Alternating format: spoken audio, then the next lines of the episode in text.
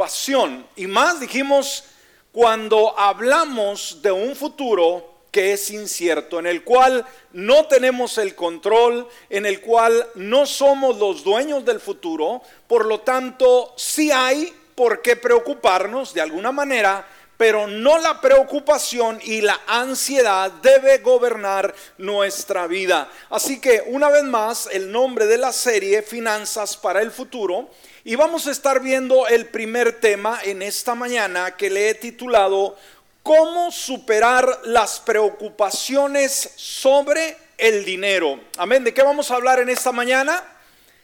Cómo superar esas preocupaciones, obviamente sobre el dinero el día de hoy y en el futuro. Vaya conmigo a Lucas capítulo 12, versículo 22. Lucas 12, 22, déjeme leérselo en la traducción de la palabra de Dios para todos, me gusta esta versión, que nos dice, después les dijo a sus seguidores, esto hablando Jesús, por eso les digo que no se preocupen por lo que van a comer, ni por la ropa que se van a poner. Y añade en el versículo 23, la vida es más que la comida. Repita conmigo, hermanos, la vida es más que la comida y el cuerpo más que la ropa. Amén. Gloria al Señor. Bueno, como decíamos, estamos en el mes de noviembre. ¿Cuántos están conscientes de que estamos en el mes de noviembre? Y con ello vemos el cambio de clima, aunque esta mañana amaneció caliente. Anteriormente ya veíamos unos días frescos y ya volvió el calor. Bueno, pero noviembre no recuerda algo que estamos ya casi para finalizar este año, ¿sí? Que ha pasado tan rápido. Y con ello estamos ya observando ya casi el nuevo año. Y cuando hablamos sobre las finanzas, dijimos, con ello surge la ansiedad quizás o la preocupación de muchos de decir, bueno, ¿cómo voy a cerrar este año? y cómo voy a empezar el nuevo.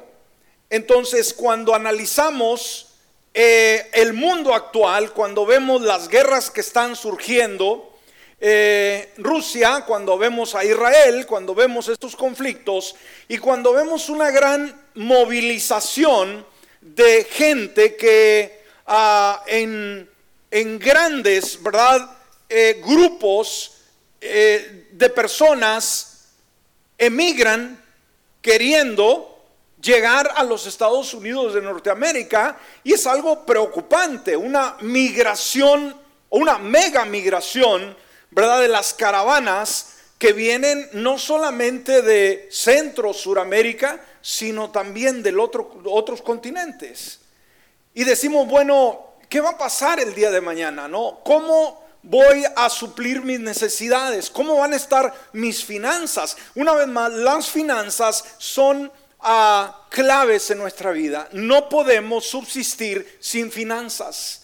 Eh, la escritura nos damos cuenta que Jesucristo, lo hemos mencionado anteriormente, habló más de dinero que de la fe, que del amor, inclusive que del cielo. ¿Por qué? Porque Él entiende que para vivir en este mundo necesitamos finanzas. Entonces, para la mayoría de personas, obviamente este tema eh, crea, genera una fuente de ansiedad.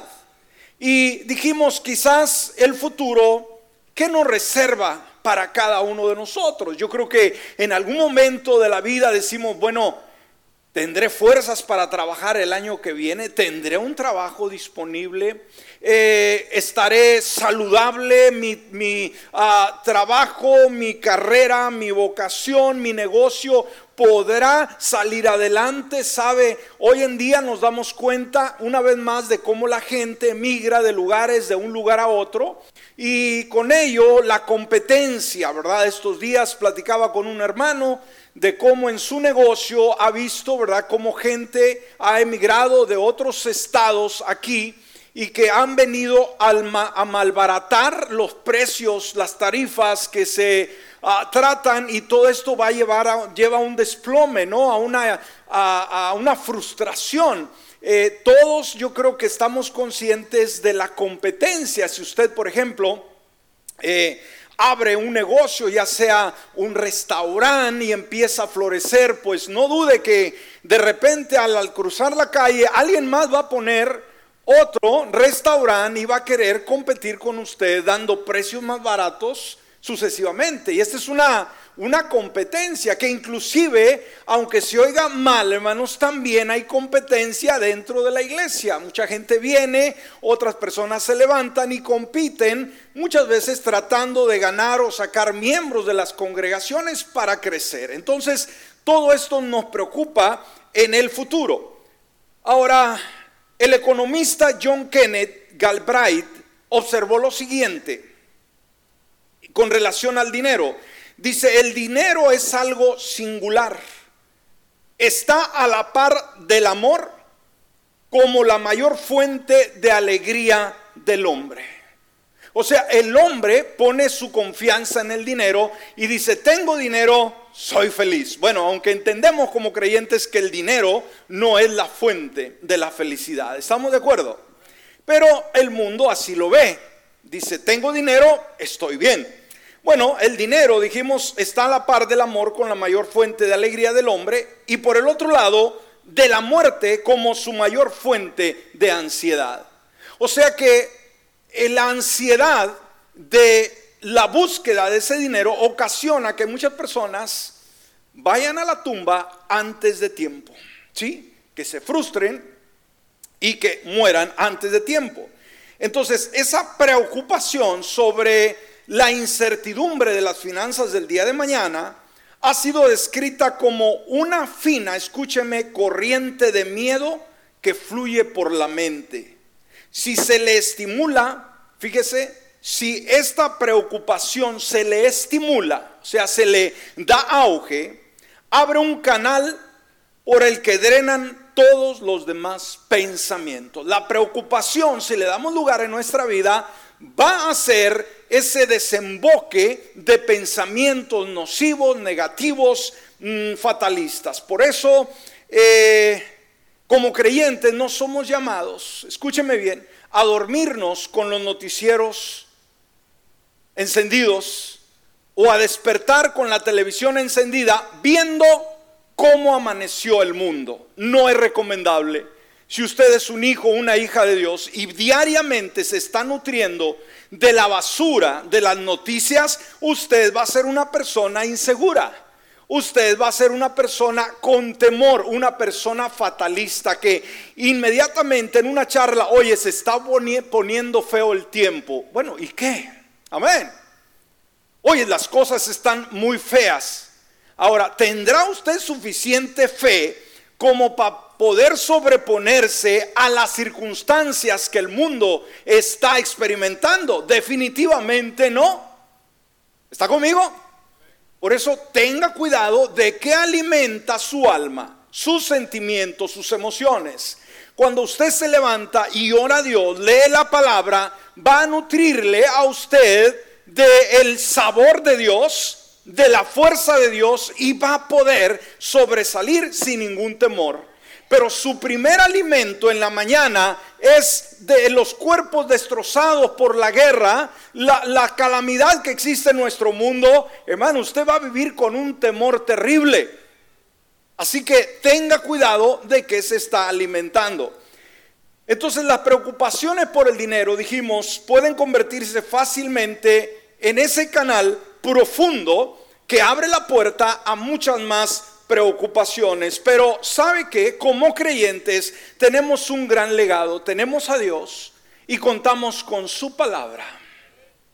Este tesoro incalculable que no importa las circunstancias del mundo nos da promesas de seguridad y más cuando se trata de las finanzas. Así que veamos cómo superar estas preocupaciones desde la perspectiva de Dios cuando hay ansiedad por no saber si vamos a tener para el año que viene, de aquí a cinco años, diez años, cómo estarán las finanzas en el mundo, sucesivamente. Así que por favor acompáñeme y como siempre yo le animo, siempre le digo y le recalco, para poder eh, formar estos temas no surgen por la casualidad en cinco minutos, sino le invierto mucho tiempo y oración para que venga a ser efectivo.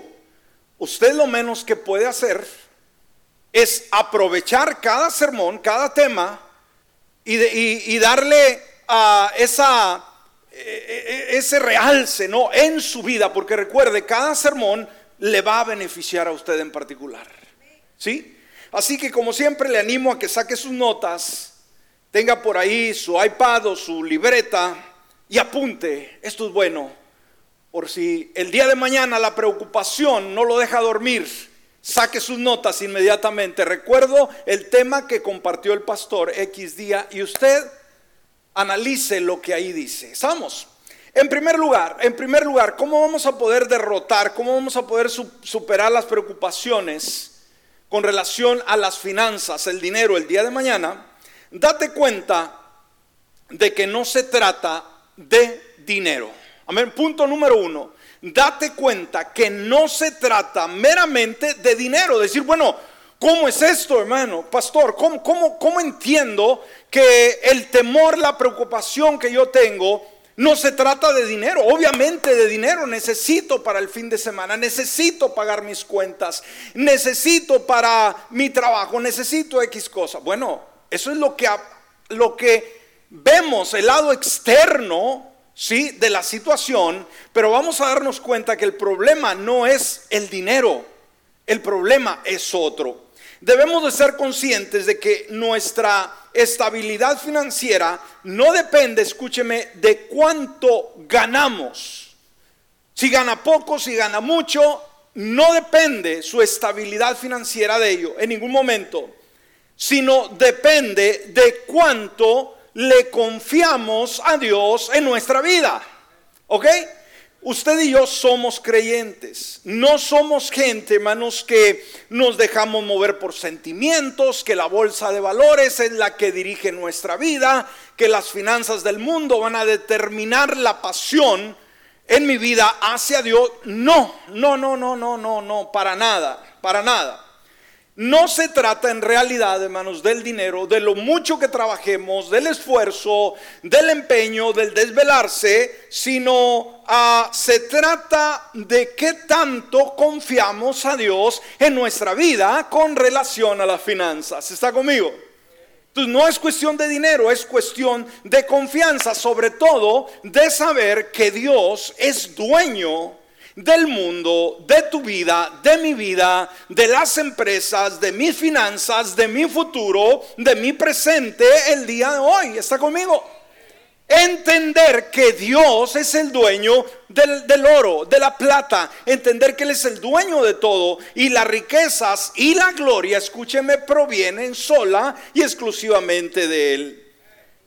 Primera de Crónicas 29, 12 dice, las riquezas y la honra provienen de ti.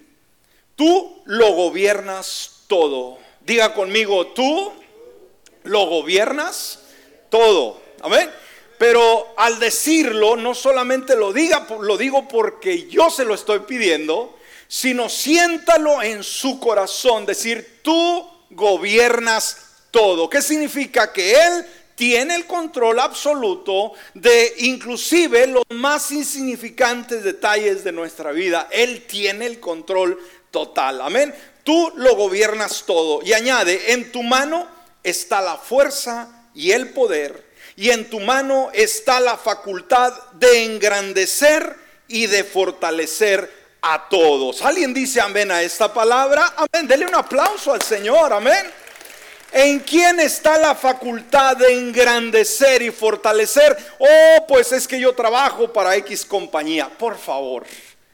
Es que yo tengo ah, el doctorado, ¿verdad? De, de X universidad de Harvard, quizás. No, te equivocaste.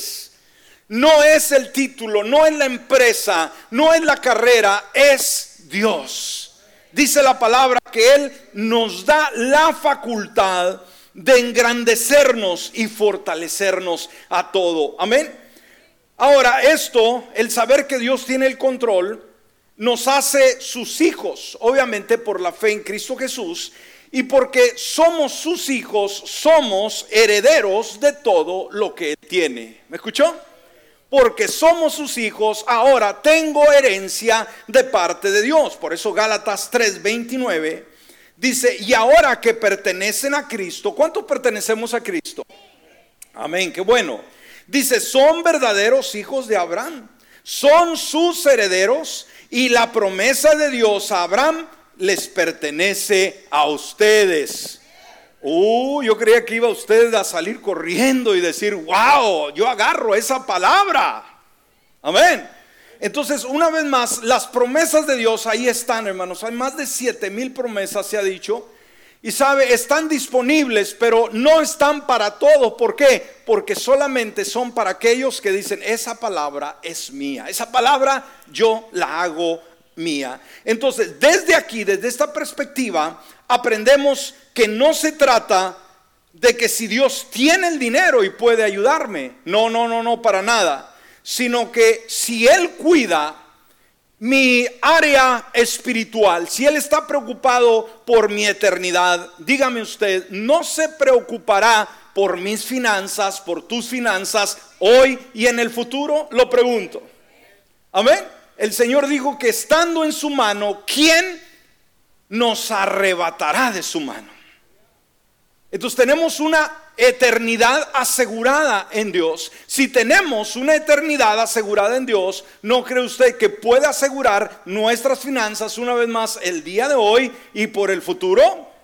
Amén, seguro que sí. Gloria al Señor. Así que en primer lugar debemos de saber date cuenta que no se trata del dinero, de las de la bolsa de valores, de la economía del mundo, de las empresas, de los países, se trata de Dios. En segundo lugar, cuando hay preocupaciones, lleva tus miedos y ansiedades a Dios. ¿Cuál es el segundo punto, amados? ¿Qué vamos a hacer cuando sentimos ansiedad y decir, no sé si podré tener trabajo, no sé si la compañía cierra, no sé si mi negocio se hunde, no sé, no, no, no, no, no, esas, esas ansiedades, sí, esas preocupaciones, simplemente llévalas al Señor, ¿sabes? Él puede manejar esas situaciones mejor que tú y mejor que yo.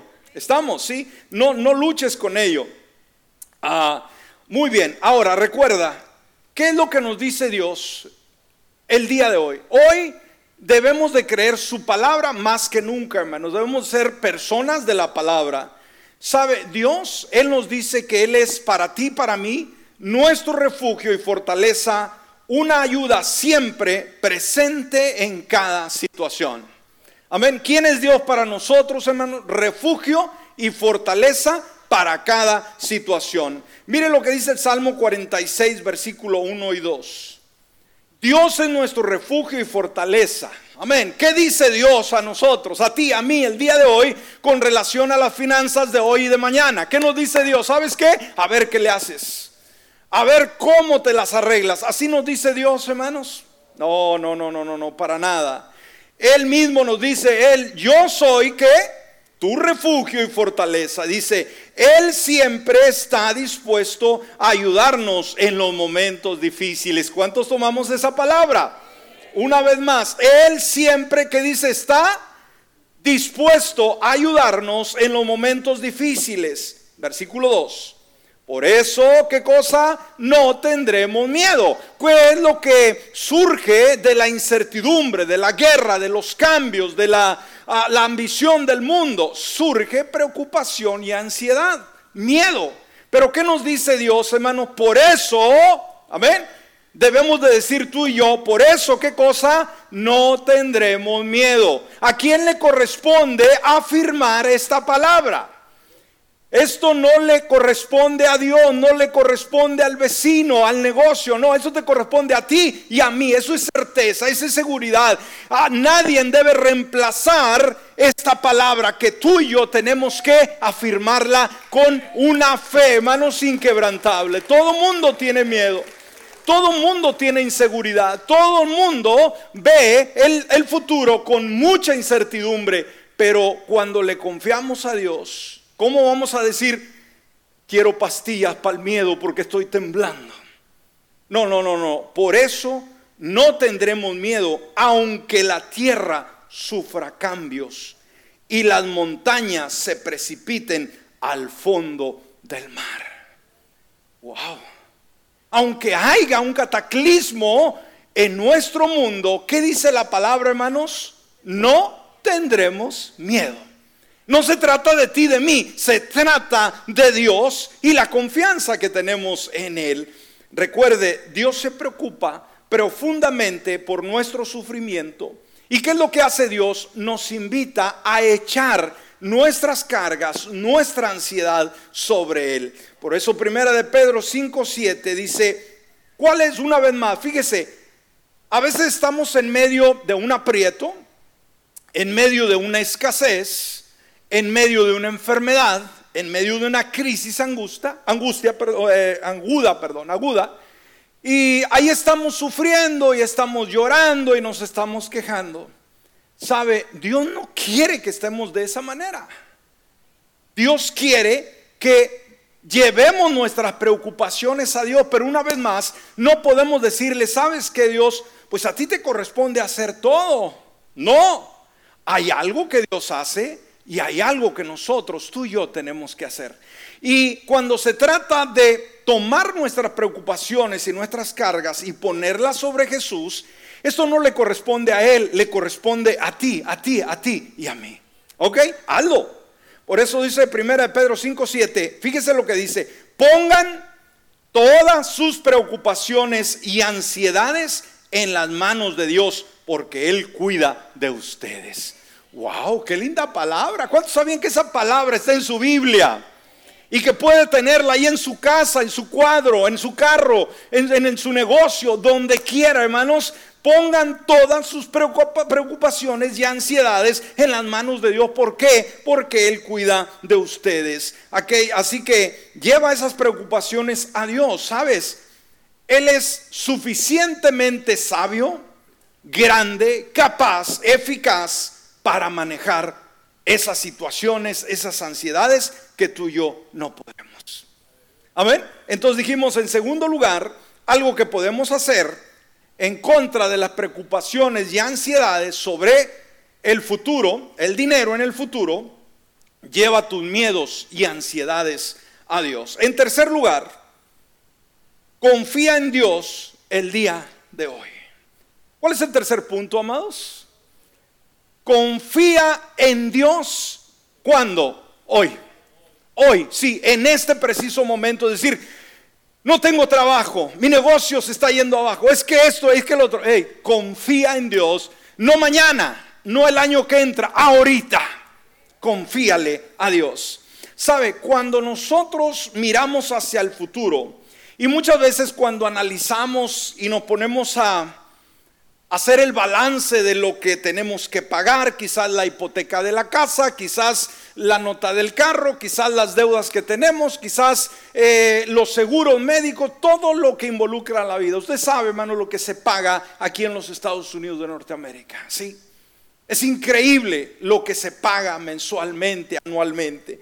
Bueno, cuando hacemos ese eh, eh, corte de caja y, nos preocupamos de decir, ¿será que voy a completar para el año? ¿Cómo será el siguiente año? ¿Qué pasará de aquí a cinco años si mi negocio no sobresale, si me cortan las horas, si me corren del trabajo sucesivamente? Bueno, sabe, Jesús sabía que nos íbamos a preocupar por esas cosas. ¿Por qué Él nos hizo? Porque Él nos conoce. Pero sabe que Él le dijo en una ocasión a sus seguidores, y les hizo ver también como un ejemplo para nosotros. Le dijo a sus seguidores que miraran a su alrededor, amén, y vieran cómo Dios proporciona alimento a las aves, ropaje a los lirios del campo, de cómo Él alimenta a la naturaleza. Los invitó, hermanos, dicen, miren, vean las aves, vean los lirios, Vean las flores, vean el campo, cómo se nutre, cómo los animales no trabajan, no tienen que andarse esmerando, buscando ah, trabajo y yo los alimento, ¿sí? Luego les dice algo muy interesante en Mateo capítulo 6, versículo 30. Fíjese lo que él les dice, Mateo 6, 30. Dice, si Dios viste así la hierba del campo, que hoy está y mañana es echada en el horno, ¿no hará mucho más por ustedes, hombres de poca fe? Diga, ouch. Uh, ¿A quién le está hablando aquí? A mí, a ti, a ti, a ti. Amén. Dios les dice, vean las aves. ¿Será que las aves tienen recesión? ¿Será que las aves tienen problemas financieros? ¿Tienen preocupaciones? No. Los peces del mar, las flores que son bellísimas y Dios las sostiene, las sustenta. Y luego les dice, pues, si Él viste la hierba del campo, Sí, de esa manera, no hará mucho más por ustedes hombres de poca fe. Y sabe, Jesús resumió su enseñanza diciendo lo siguiente en el versículo 31 al 33 de este mismo capítulo. Y nos dice este consejo para usted y para mí. Sabe, hay creyentes, hermanos, que en vez de ser las personas más felices, más contentas, más alegres, muchas veces los creyentes son los más quejosos escuchó? Por todo se quejan. Tenga mucho cuidado, es cuestión de actitud, pero es cuestión de fe también, hermano. La fe no es la que tenemos solamente el domingo, es, es una continua. ¿Sí? Mostrar fe en medio de las situaciones. Hay un hermano aquí dentro de la iglesia, yo se lo he dicho dos, tres veces, cuando lo veo y, le doy un abrazo, le digo, oye hermano, yo te admiro, yo sé el trabajo que tú haces, la, eh, la presión que hay, pero cuando vienes a la iglesia, tú vienes tranquilo, vienes sonriendo, nunca vienes pateando la puerta con un rostro así de pocos amigos. ¿Cuál es el secreto? ¿Está conmigo? Gente de aquí, hermanos, que yo sé que su trabajo es un trabajo difícil, oiga, complicado, eh, muchas situaciones, muchas llamadas, muchas, hay que arreglar tantas cosas. Y llegar a la iglesia, hermanos, con una sonrisa, bien tranquilo, bien tranquila. Esto es algo de admirar que yo mismo, escúcheme, como pastor, yo le digo, dime cómo le haces. ¿Ok? Porque usted podrá decir, el pastor es el que menos preocupaciones tiene. De veras.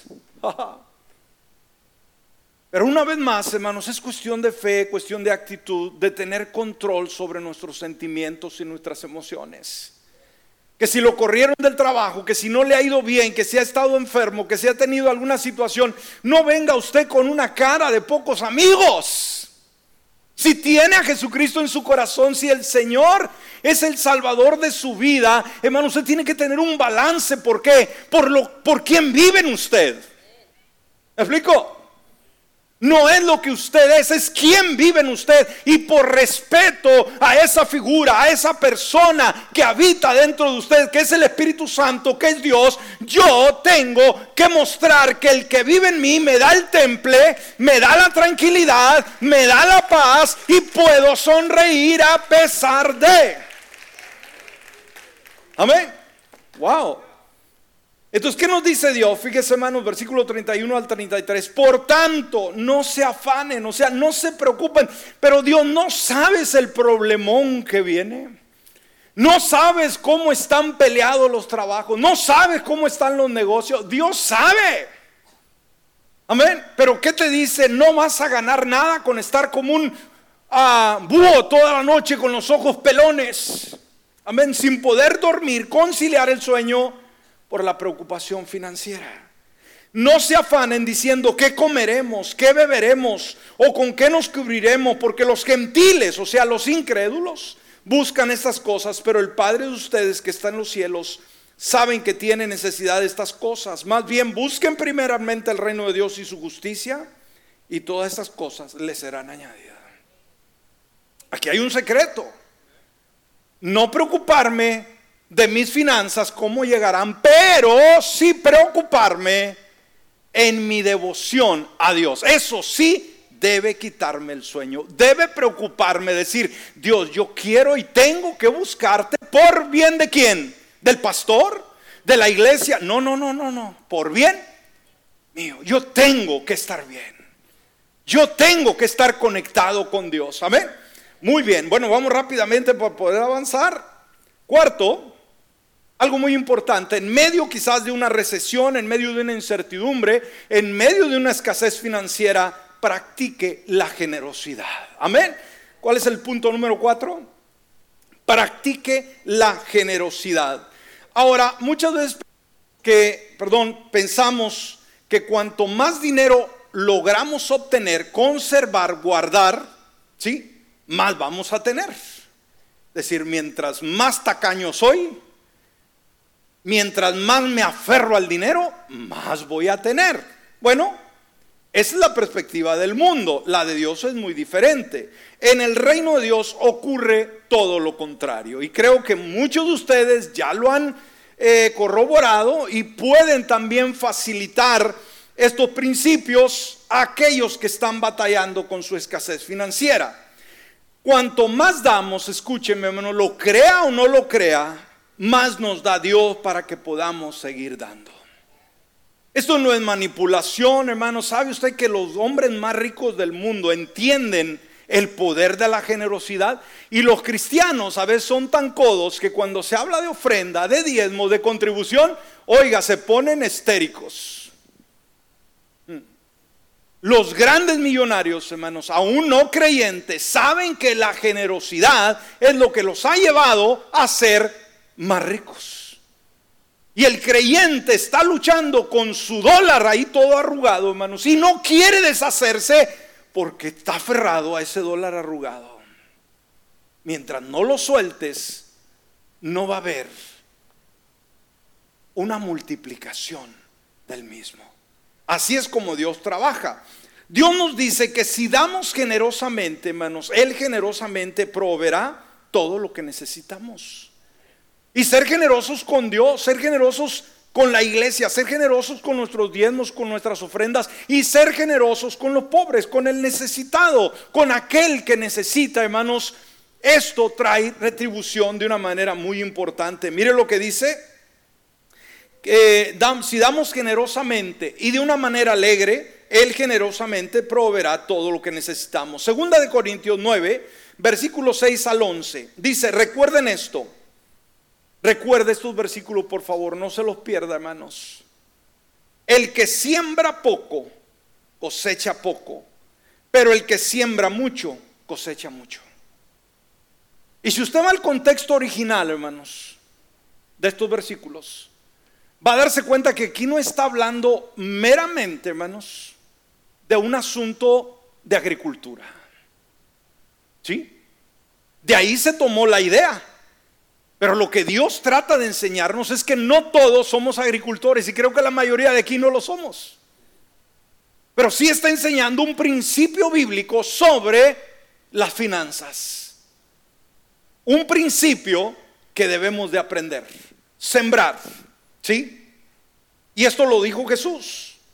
El que siembra poco, o sea, somos muy tacaños, así nos va a tratar la vida.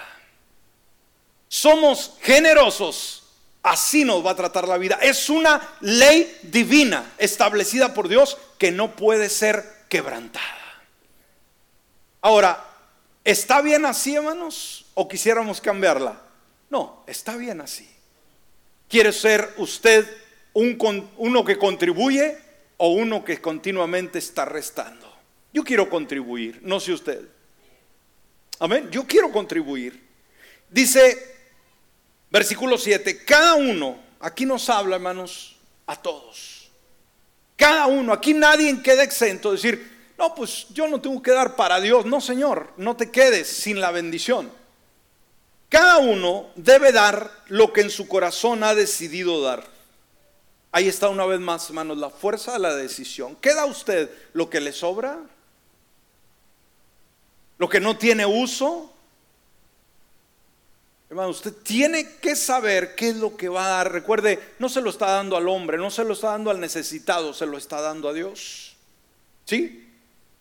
Entonces debe dar lo que en su corazón ha decidido dar y no lo haga con tristeza ni por obligación. Y añade, este, este, versículo está fuerte, hermanos. Dios ama a los que dan con alegría. ¿Cuántos queremos que Dios nos ame, hermano? De veras. ¿Verdad que se siente bien ser amado? Aún por un ser amado, por un familiar, por un conocido, por el cónyuge, el hijo, la hija, todos nos sentimos bien cuando somos amados, pero ser amado por papá Dios, esto excede a todo lo demás. Bueno, aquí hay un principio, ¿cómo puedo yo ocasionar que Dios me ame? Bueno, aquí dice la Biblia, Dios ama a los que dan con alegría. Entonces tengo que cambiar mi perspectiva. Cuando saque mi cartera, cuando saque para contribuir, no le voy a decir, ay, cómo me cuesta, ¿no? Mi codo me lastima. No, no, no, no, sino generosamente. ¿Por qué? Al dar generosamente este compromiso, ahí está, que Dios me ama y yo quiero que me ame. Yo no quiero vivir bajo la maldición, yo quiero vivir bajo la bendición de Dios. Y si la bendición de Dios es dar generosamente, hermanos, yo lo voy a hacer porque quiero estar feliz. ¿Usted cree que todos los ricos son felices? Ojo, lea las historias, hermanos, de los ricos, cuántos millonarios han, oiga, se han muerto, ¿verdad? ¿Por qué? Pues creyeron que ahí estaba todo. Ocho. Dios tiene el poder de darles más bendiciones de las que necesitan. Fíjese lo que dice esta palabra. ¿Qué dice Dios, hermanos? ¿Qué, qué es lo que Él tiene? El poder de darles qué? Más bendiciones de las que necesitan. ¿Cuántos tomamos esa palabra? Decir, Señor, pues yo necesito esto, pero ¿qué dice Dios? Te voy a dar más. ¿Se va a enojar usted? No. ¿Y qué le decimos, Señor? Abre, qué bonito el canto que se entonaba. Abre los cielos, Señor, haz llover. Qué bonito canto, ¿verdad? Haz llover sobre nuestra vida. Amén. Dios tiene el poder de darles más bendiciones de las que necesitan para que siempre, fíjense hermanos, eso es una constancia. Cuando encontramos el secreto de la bendición, de la generosidad, hermanos, el cielo se abre por nuestra vida para que siempre tengan lo suficiente para ustedes y para que también puedan ayudar generosamente a toda buena causa. Uh, esto está lindo. Así como está escrito, eh, escrito, el justo siembra sus bienes, da a los pobres, nunca deja de hacer lo que es justo. Y luego dice el 10, Dios es quien da la semilla al que siembra y el pan al que se alimenta. De igual manera, les dará a ustedes mucha semilla. ¿Qué hará Dios? Dará mucha semilla y las hará crecer para hacer una gran cosecha de justicia de ustedes. Ustedes tendrán toda clase de riquezas. Uh, yo pensé que iba a saltar en la silla, decir, yes, I am, I'm the one, I'm the lucky one, yo soy el mero. Esa palabra es mía. No vi que nadie se parara en la silla. ¿Lo retamos? No, no, tranquilos. Ustedes tendrán toda clase de riquezas. Esta es promesa de Dios para usted y para mí hoy y el día de mañana. Ustedes tendrán toda clase de riquezas. ¿Para qué, hermanos? ¿Para que se embolsen todo? ¿Para que se queden con todo? No, para que puedan ser generosos. La ofrenda que ustedes envíen con nosotros motivará a muchos a dar gracias a Dios. Wow. Yo con estos versículos me quedo, hermanos. Si no entendió usted el resto del tema, estos versículos, hermanos, a, no sé, guárdelos en su cartera, apúntelos por ahí y cada vez, hermanos, que viene la inflación, que viene la circunstancia, que viene la ansiedad, usted lee esta palabra y decir, ¿sabes qué, Señor? Esta es tu palabra, tú lo dijiste. Amén. No, Dios no se incomoda que usted lo reta y le diga, Señor, yo creo en tu palabra. Esto no es idea mía, no la leí por ahí en el TikTok, no, esto es tuyo. Yo lo creo, venga la bendición. Pero ¿qué nos dice Dios? Venga la generosidad. ¿Estamos dispuestos? Póngase de pie, tenemos un último, pero ya no nos dio tiempo. Nomás se lo leo. Ten un concepto correcto de los últimos días. Recuerde ¿Está usted trabajando para hacerse rico, para vivir bien, para tener comodidad? ¿O usted está trabajando dándose cuenta que Cristo pronto viene y que hay una eternidad que lo espera? Usted sabe. Cierre sus ojos. Padre amado, queremos agradecerte infinitamente. En esta hora por esta palabra, hoy la necesitamos. Cuánta gente con tanta ansiedad, Dios el futuro, no, no conocemos el futuro, nos preocupa el día de mañana. Como humanos, el trabajo va a escasear, la economía mundial, la salud, cuando mucha gente está enferma, cuando estamos, hemos salido o estamos saliendo de una pandemia impresionante, cuando vemos el colapso entre las naciones, guerras el día de hoy, la emigración de gente de gran parte del mundo tratando de llegar a esta nación, en peligro los trabajos, la competencia en los negocios, todo esto, Señor, nos pone a pensar, ¿qué será de nosotros, de nuestros hijos, de nuestras hijas? Pero hoy nos has dado una palabra. Una palabra que es clara, que es plena y que es para este tiempo para poder aprender a confiarte y tener la certeza de que tú cuidarás de nuestras vidas, de que tú estás interesado en nuestro futuro.